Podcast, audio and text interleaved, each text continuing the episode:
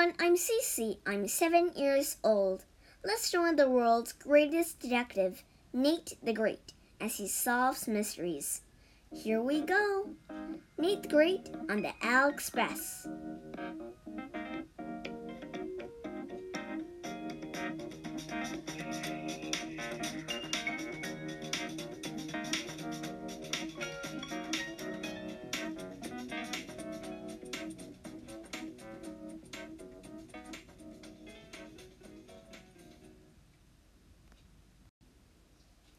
Chapter 1 Curvy Beak, Pointy Claws.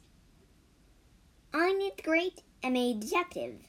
Right now, I am a clickety clack, rolling back and forth detective. I am on a train. My dog Sludge is with me. He is a detective too. We are on a case. We are bodyguards for an owl. Her name is Hoot. She belongs to my cousin Olivia Sharp. The case started this morning. Sludge and I were visiting Olivia in San Francisco. Olivia is also a detective. This morning she said, Hoot needs to take a train to a special owl doctor in Los Angeles. A plane is faster, I said.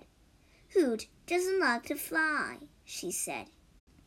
I, Nate Gray, say that is a good enough reason for an owl to see a doctor. Olivia tossed her boa around her neck. She always wears a boa. Glad you think so, she said.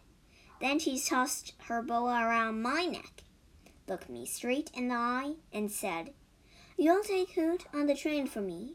I know I can count on you. Olivia pulled me over to a covered bird cage. She lifted the cover.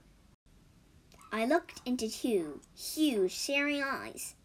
Then I saw a big head a curvy beak, and sharp, pointy claws. What big eyes she has, I said. Yes, and she's easy to feed, Olivia said. She eats mice. You have told me Nate the Great more than I want to know. But Olivia wasn't finished. Chapter 2 Wanted a bodyguard. I'll catch up with you later, Olivia said. How? Where? When?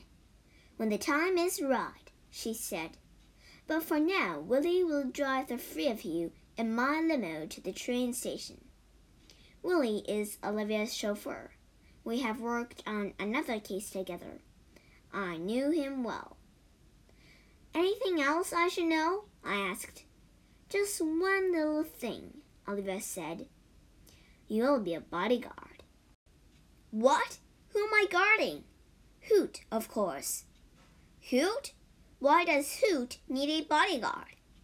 Olivia handed me a piece of paper. Look at this, she said. I need the great red. It will be a happy day when Hoot the Owl flies away. Your neighbor. Hmm, I said. Do you think someone in this building is trying to get rid of Hoot? Yes, and I made sure all the neighbors know that Hoot will be on the train today. So if the note writer takes the train and tries to get at Hoot, we'll catch him or her. Good plan, I said. But why aren't you Hoot's bodyguard? Olivia tossed her boa. Because my neighbors know that I know what they look like. If they see me on the train, I might scare them off. That's why I need you. And that's how I, Nate the Great, became a bodyguard for an owl.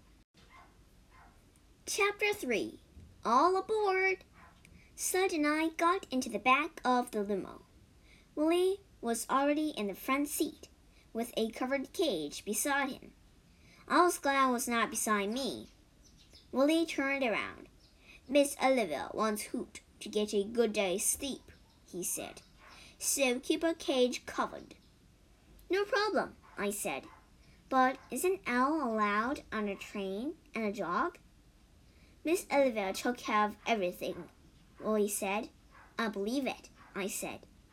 Willie started the mall and we were off. I took a pad of paper and a pencil from my pocket. I wrote a note to my mother.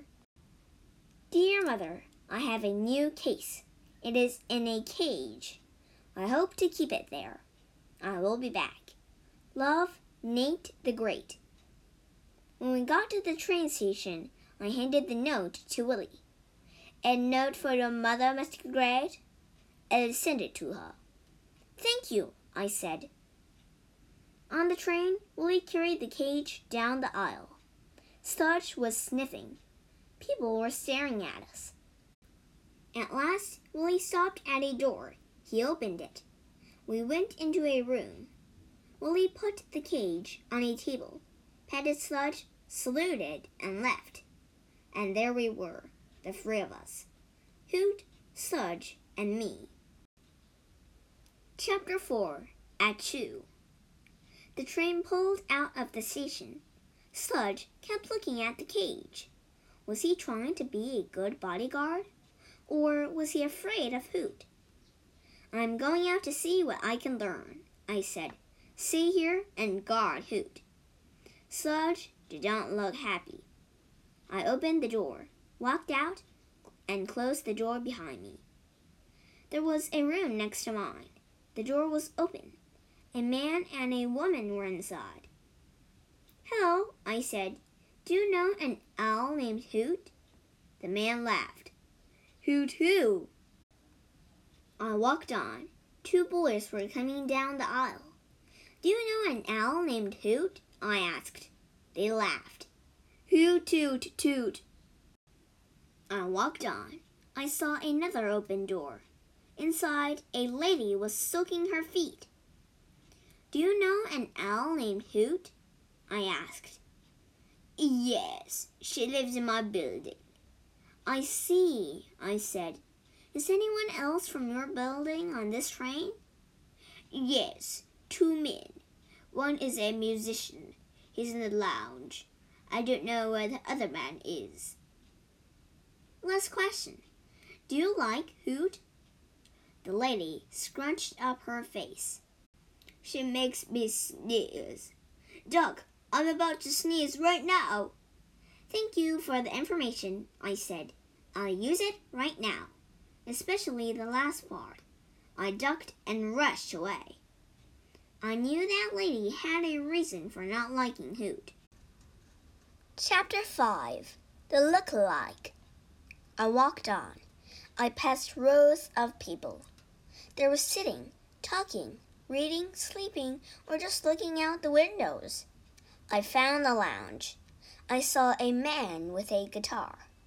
My name is Nate the Great. I said. Tell me, do you like Hoot the Owl? Sure, he said. She scratches, and it's like music to my ears. Glad to hear that, I said. Now, I'm looking for another man who knows Hoot. The musician smiled. The owl man. He looks like an owl. He's sitting back there. You'll know him when you see him. Thank you, I said. I'm running a song about sounds, the musician said. A wolf can howl without a tell, but sometimes needs to use a vowel. Well, have a good time trying to rhyme, I said. Hey, nice rhyme, the musician said. I walked back to where people were sitting in rows. I stared at every one. Then I saw a man wearing a spotted shirt and big yellow glasses. His hair stuck up into two points. The Owl Man. I bent over him. Perhaps you like Hoot the Owl? I asked. Perhaps I don't, he said. People kept telling me I looked like her big brother. I walked on. Hmm, Maybe Hoot did need a bodyguard. Three people who knew her were on this train. Two of those people might not like her. I went back to my room. I opened the door. Sludge was standing there with his ears perked up like a good bodyguard.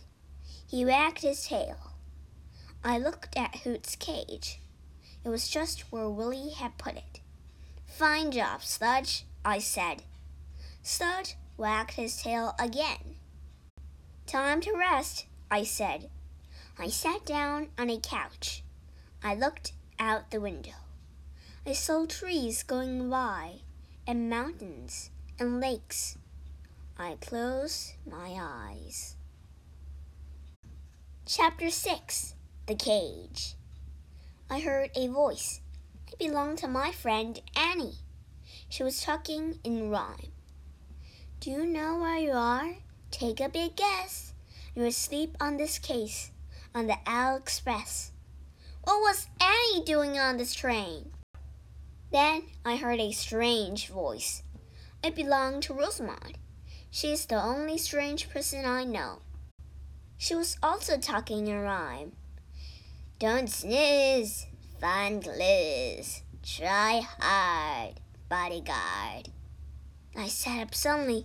Arnie the Great had been asleep. Had I been working on the case in my dreams? Why did bad rhymes get into my dreams? Perhaps I was trying to give myself a clue. I looked at the cage. Was Hoot still asleep? Was she hungry? Was she happy? I need great hoped the answers were yes, no, and yes. I got up and walked to her cage. Willie had told me to keep it covered. He had told me to let Hoot sleep, but I the Great had a job to do. I lifted the cover. Hoot wasn't asleep or hungry or happy. She was gone. Chapter 7 Pancake Time. Had something happened while I was asleep? Sludge was standing by the door. He would have barked or growled if anyone had tried to come in. I stared at the cage. The cover looked the same as before. I peered inside. There was a door and it was closed. There were perches and they looked clean. Everything looked clean. Whoever had taken Hoot had been careful to leave everything neat. But who had taken her, and how? I needed time to think. I needed pancakes. Wait here, Sludge, I said. I rushed to the dining car. I sat down. A waiter came over. Has anyone ordered a mouse to go? I asked. The waiter laughed. A mouse? Did you know there's an owl on this train? I asked. The waiter shrugged. I heard people talking about it, but nobody seems to have seen it. Arnie the Great was getting nowhere. May I have some pancakes and one bone, please? We have pancakes with a wonderful fruit syrup, the waiter said. Fine, I said. The food came fast. I stared down at it. The bone looked normal, but my plate was dripping with syrup. Doesn't that look wonderful? The waiter said. No, I said. It looks like a swamp made of syrup. The waiter smiled. This is a blanket of syrup. The pancakes are tucked in under it. Tucked in? The pancakes are asleep? Never mind. I'm hungry. I ate and thought. Did I have any clues? Yes. My biggest clue was that Sludge is a great detective. He had kept wagging his tail as if nothing had happened, as if no one had come into the room. And I had other clues. I finished my pancakes, put the bone in my pocket, and walked back to my room. I opened the door. Sludge wagged his tail. I gave him the bone. Had solved the case, I said. I picked up the owl cage. This cage is clean, no stray feathers, no bits or pieces of anything. This is a new cage, never used. Also, a waiter told me that nobody seems to have seen the owl. I need the Great say that that nobody includes us. You and I never saw Hoot in this cage because she was never in it. Chapter 8 Sidetrack Sludge looked puzzled.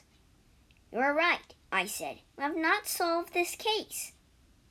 We still don't know who wrote the note. And we don't know why Olivia wanted us to guard an empty cage. She planned this well. She didn't want me to look in the cage. That's why I was told that Hoot needed a good day's sleep. She told me about the mice to make sure I wouldn't try to feed Hoot. And now, here we are.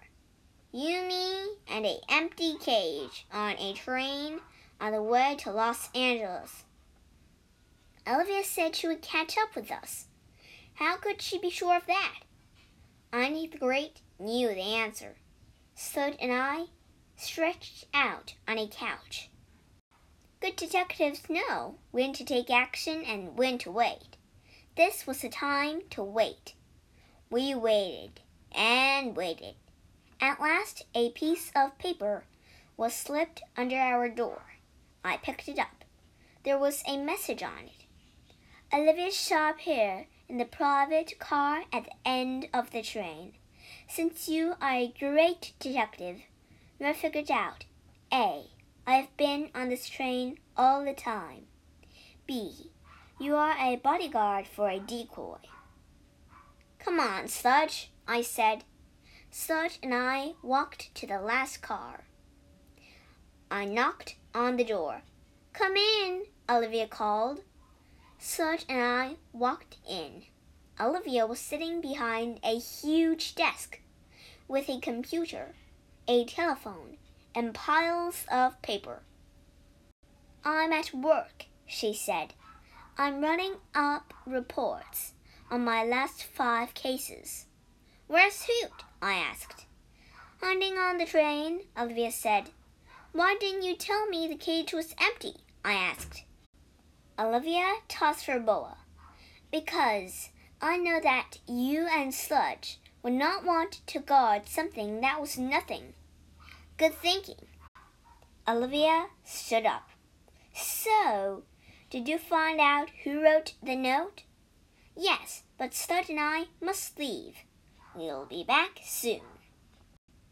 Chapter 9 The Great Train Detective. Sludge and I were back in ten minutes with the lady with very clean feet, the musician, and the owl man. Everybody, please sit down, I said. I turned to the lady. Hoot makes you sneeze. But you sneezed when I was with you, and Hoot wasn't.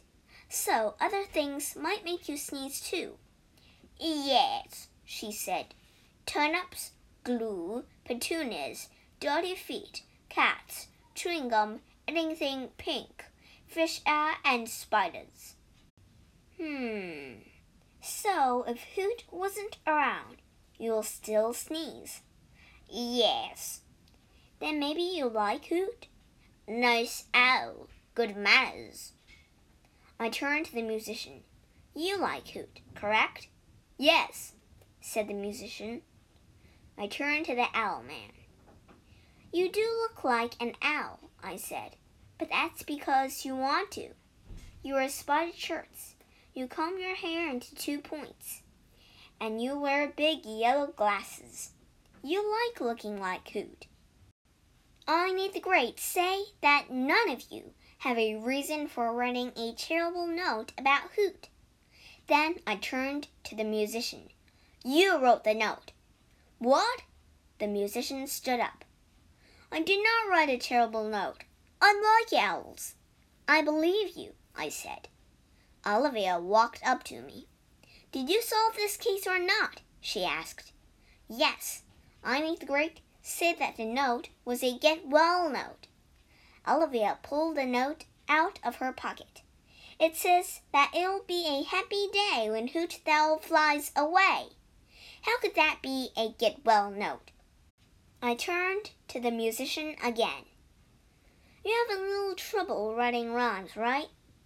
Yes, I need something to rhyme with day. It was a good, friendly note. I need the Great say that things that looked good to somebody can look terrible to somebody else. Today I was served food that looked good to the waiter and bad to me. I turned to Olivia. End of case. Hoot is safe. Olivia tossed her boa into the air. You're fabulous, she said. No, I said. Actually, that was only great. The boa landed on Sludge. I'll give you anything you want, Olivia said. Make a list. I reached into my pocket. Sludge and I came prepared, I said. I handed Olivia a piece of paper. Want 25 bones, 25 pancakes without syrup. Don't want cage with or without L, bow tossed or otherwise. Now tell me exactly where Hoot is, I said. She's still on the train, Olivia said. Suddenly, I need the great knew Olivia had given me a clue I did not want. Sludge and I went back to our room and sat by the window. We were not alone.